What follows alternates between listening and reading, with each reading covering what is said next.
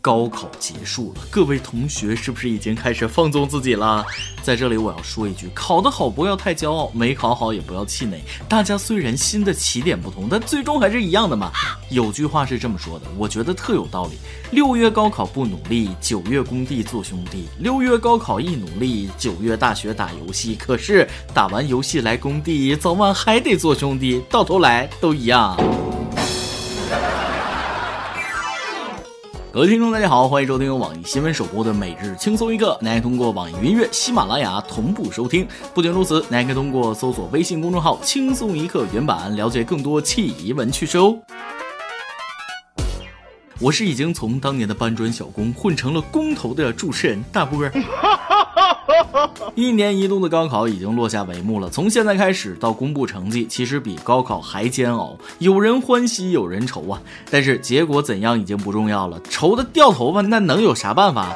所以各位同学，该吃吃，该喝喝，放松就放松。考得好的静候佳音，没考好的整理心情。论成败，人生豪迈，大不了从头再来呗啊！人生毕竟不是只有这一段旅程。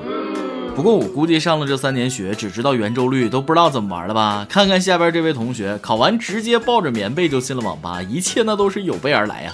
话说六月八号高考刚刚结束，贵州威宁县一家网吧内惊现一名刚刚考完的大神，直接抱着被子进网吧，装备齐全，看来是带着决战到天明的心来上网了。所以咱们的每日一问提前来了，回忆一下你高考结束的晚上是怎么度过的呢？看到这位同学的所作所为，仿佛看到了十多年前的自己。和大家一样，我高考前一天也在想，考完之后该怎么疯。那必须是把先做过的试卷那全撕了，再跟朋友去包宿。到了那天，谁都别拦着我，我要死在网吧里。但是考完之后走出考场的那一刻，才发现所有的想法都瞬间消失了，心里特别平静，更多的只是伤感。还记得高三那年，清华大学六百九十一的录取线，我就差一分，结果名落孙山，考了六十九。到了第二年。高四复读重考，这次虽然有进步，但还是没考上，只差一点，考了六十九点一，从此便开始了搬砖的生涯。同学们，刚才跟大家说的那些经历，其实就想告诉你们一个道理：凡事不能高兴的太早。高考结束，别着急着玩，还是去打一个月短工，当个网管，刷个盘子啥的，挣钱给爸妈买点礼物比较好，因为用不了多久，好日子就到头了。等成绩出来，免得他们看到成绩就想把你拎起来打一顿。虽说高考这事儿有人欢喜有人愁，但作为大人，一方面还是要多多体谅自己的孩子。经历了三年的高压，现在适当放松一下也是可以的，但不能松动过劲儿了。专家说了，高考结束后这段时期的学生处于心理脆弱期，而这一现象呢，就叫做毕业综合征啊，表现为考后狂欢放纵、喝酒、通宵玩乐、紧张烦躁、易怒失眠、情绪低落、智商突然下降为零等症状。尤其是孩子智商啊，家长必须谨慎对待，避免被一些有心之人钻了空子。真没跟你开玩笑，连刚毕业的大学生都扛不住大爷大妈们的忽悠，纷纷智商下线。话说前几天，河南信阳师范学院举办毕业季跳蚤市场，附近的大爷大妈闻讯赶来，疯狂砍价，所有的商品被砍到低至一两块钱，更有人砍价不成，想强行拿走商品。学生们表示，快被他们逼疯啦！这里边有一个大妈，我特别佩服，花七块钱跟学生买了一个皮包，还问是不是真皮。咦，大妈，我看你才是真皮呀！心里也是一点数都没有了，好意思吧？恕我直言，这帮人呢就是趁火打劫，知道学生毕业了没法带走，就往死里砍价。本来在那儿卖的就已经是吐血价了，仗着学生嘴笨脸皮薄，也不能这样抢吧？那也是别人花成本买来的，人家是卖二手，不是卖垃圾。你们也有孙子孙女，将心比心，手下留情。将心比心，多花个一块两块的，给即将离校的同学留个好印象，不也挺好吗？你就拿我来说吧，大学毕业的时候，我们寝室泡了四年脚的桶，被校门口餐馆老板一口价花了两块钱买去泡米线了，多好的大爷！不过各位同学也要感谢大爷大妈给你们上的第一堂社会课，在毕业前用自己的行动说明了一个道理：树不要皮，必死无疑；人不要脸，天下无敌。同学们还得多去菜场啊练练。要说社会上的套路，堪比老母猪戴胸罩，那是一套又一套啊！相亲的套路，同学们最好也学学，估计你们都用得上。话说，二十九岁的张小姐和相亲对象见面吃西餐，用完餐见还有好多东西没吃完，就叫服务员打包，表示不想浪费。相亲对象也非常赞同，并且还夸张小姐贤惠节俭。可没想到的是，回家后张小姐发现自己竟然被删好友。我发现很多人天真的以为是第一次见面就打包，实在丢脸。依我看，那根本就不是打包的问题，敢不敢面对现实？男女相亲，任何行为都不重要，最重要的是脸呐，同志们。通过我相亲失败九九八十一次取到的真经表示，在相亲的过程中，不合适就是穷，没感觉就是丑，一见钟情就是长得好看，深思熟虑就是这人有钱。已经相亲和准备相亲的各位可以参考一下，你到底出了什么问题？再说说这件事儿，女方要是长成林志玲那种要啥有啥的女神，男方会删那就怪了。别说打包，就是当场把男方打到住院，那估计都不会删，还会感觉这姑娘很有性格，娶回家。肯定为自己婚后的平淡生活增加了浓墨重彩的一边的。但也有另一种可能，这顿饭如果是男方买单，张小姐就不适合打包了。饭局里不成文的规定，谁付钱谁打包带回去，别人付钱你自己打包带回去，那确实不合适。说不定男的想打包被你抢先生气了呢。当然了，上面都是我的猜测，但张小姐的所作所为还是值得赞扬的。拒绝铺张浪费，俩人观念不同，删了也好，没啥好可惜的。再说这男的嘴上一套背后一套，那不要也罢。有相亲这个时间，还不如多充实一下自己啊，比如健身就挺好。有人说健身是对自身投资见效最快的方式，那我是举双手赞成的。而且最新研究表明，是否喜爱运动跟你的收入那是直接挂钩的。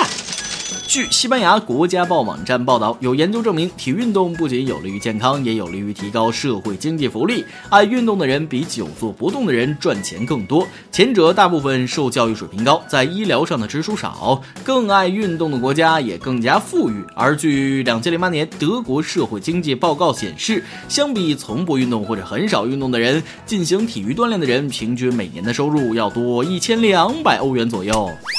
不对吧？你们一定是说反了，不是越运动越有钱，而是越有钱他越运动啊！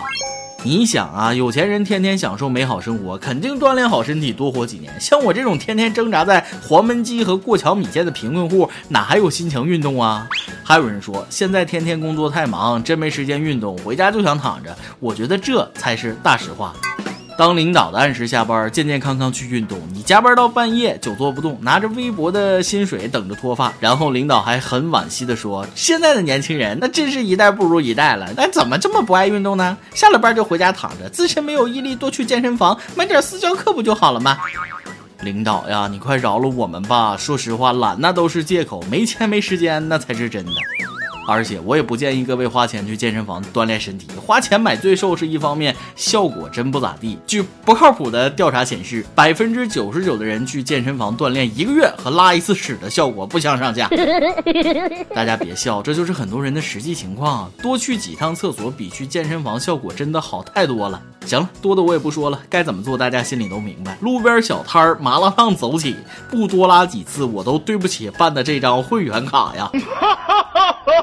信天你来啊！榜跟家榜咱们上提问了，你高考是哪一年呢？考中哪所大学的什么专业呢？大学时光对现在的你有什么影响呢？微信网友 J E T A I M I N 说了，没上高中的我早早出来社会了，在座各位都别像我读书不成祸害社会，要好好学习，将来才能有个好工作。哪像我没有工作，只能开店自己当老板了。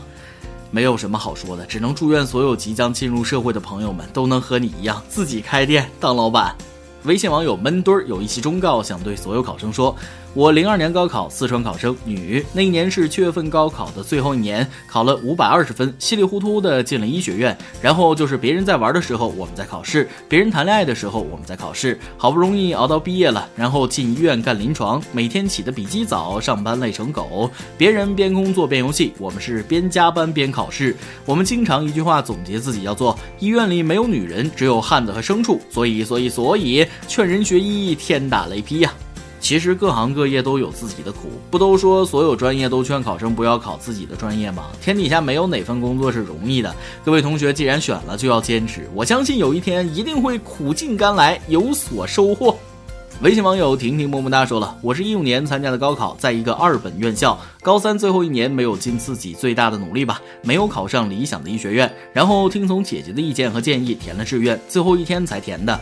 方军医学院的我一晚上没睡，第二天填了志愿，现在专业是通信工程，最头疼的就是数学物理，结果我居然选了一个专门学数学学物理的专业，我可能是在作死。大三都快结束了，我也没能对它赶上那么一丢丢兴趣，给高考学子。”一点忠实的建议，兴趣才是最好的老师。填选专业之前，先看看那些课你能不能接受。如果接受不了，那就重新考虑一下吧。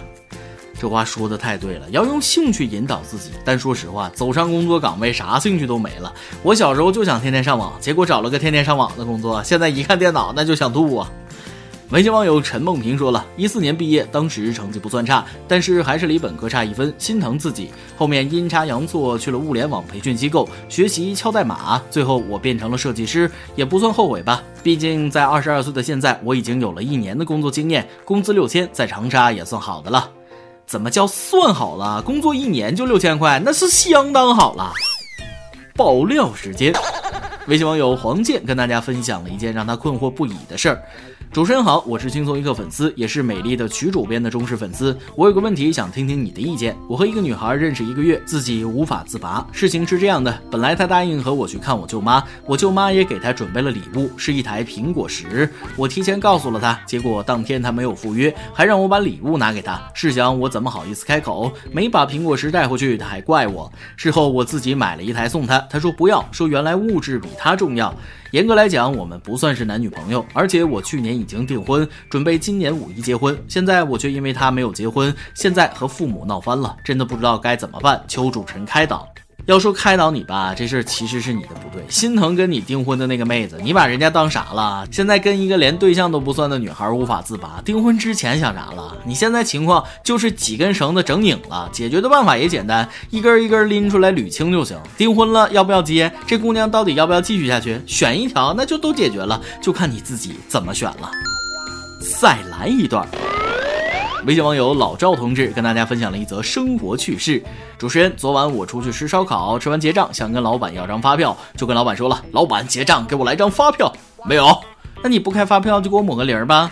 我说大兄弟，你要是没带钱就直说，这顿就当我请客了。你说你就吃了俩面筋一串羊肉串，总共四块钱，我咋给你抹呀？一首歌的时间，微信网友猫耳想给自己点一首歌。主持人你好，高考结束了，我是个初三的学生，看到高三的哥哥姐姐们从考场中走出来，如释重负的样子，我的心里也有些紧张。离中考也只有十天了，虽然没有高考那么严峻，但我的压力还是很大的。父母和老师对我的期望都很大，有时候我会一个人坐在角落发呆，然后莫名其妙的就哭起来，也不知道是怎么了。心情不好的时候，发现了轻松一刻，成了每天睡觉前的必备。悄悄的告诉你，我们上次模拟考试政治有一道辨析题是一个新闻，轻松一刻。讲过，我把你犀利的评价写了上去，你猜怎么着？满分，高兴了好久呢。在这里，希望点一首曲婉婷的《没有什么不同》，想告诉自己，哪怕自己所在的学校不是最好的，我依然可以考出最棒的成绩。不知道能不能被选上，但还是谢谢了。同时，祝轻松一刻越办越好，主持人越长越帅。你都这么夸我了，我能不让你上榜吗？小妹妹，你说的一点没错。哪怕你所在的学校不是最好的，我相信你依然可以考出最棒的成绩。鸡窝里还能飞出金凤凰呢，普通学校那照样能出状元。只要相信自己，你就是最棒的。在这里，我们轻松一刻，所有人都等着你金榜题名。等到捷报传来，记得通知我们一声哦。有电台主播想当地原汁原味的方言播轻松一刻，并在网易和地方电台同步播出吗？请联系每日轻松一刻工作室，将您的简介和录音小样发送至 i love 曲艺幺六三点 com。以上就是今天的网易轻松一刻，你还想说可以到跟帖评论里呼唤主编曲艺和本期小编包包啊包小姐。对了，曲总监的公众号曲一刀里面有许多私密货与你分享，敬请关注。老规矩，祝大家都能头发浓密、睡眠良好、情绪稳定、财富自由。我是大波，咱们下期再会，喂喂。又是你的面孔，带给我是笑容。在我哭泣的时候，又是你的问候，带给我是感动。在我孤寂的时候，虽然没有天生一样的，但在地球上我们是一样的，尽管痛的哭的没说的，但哪有一路走来都是顺的。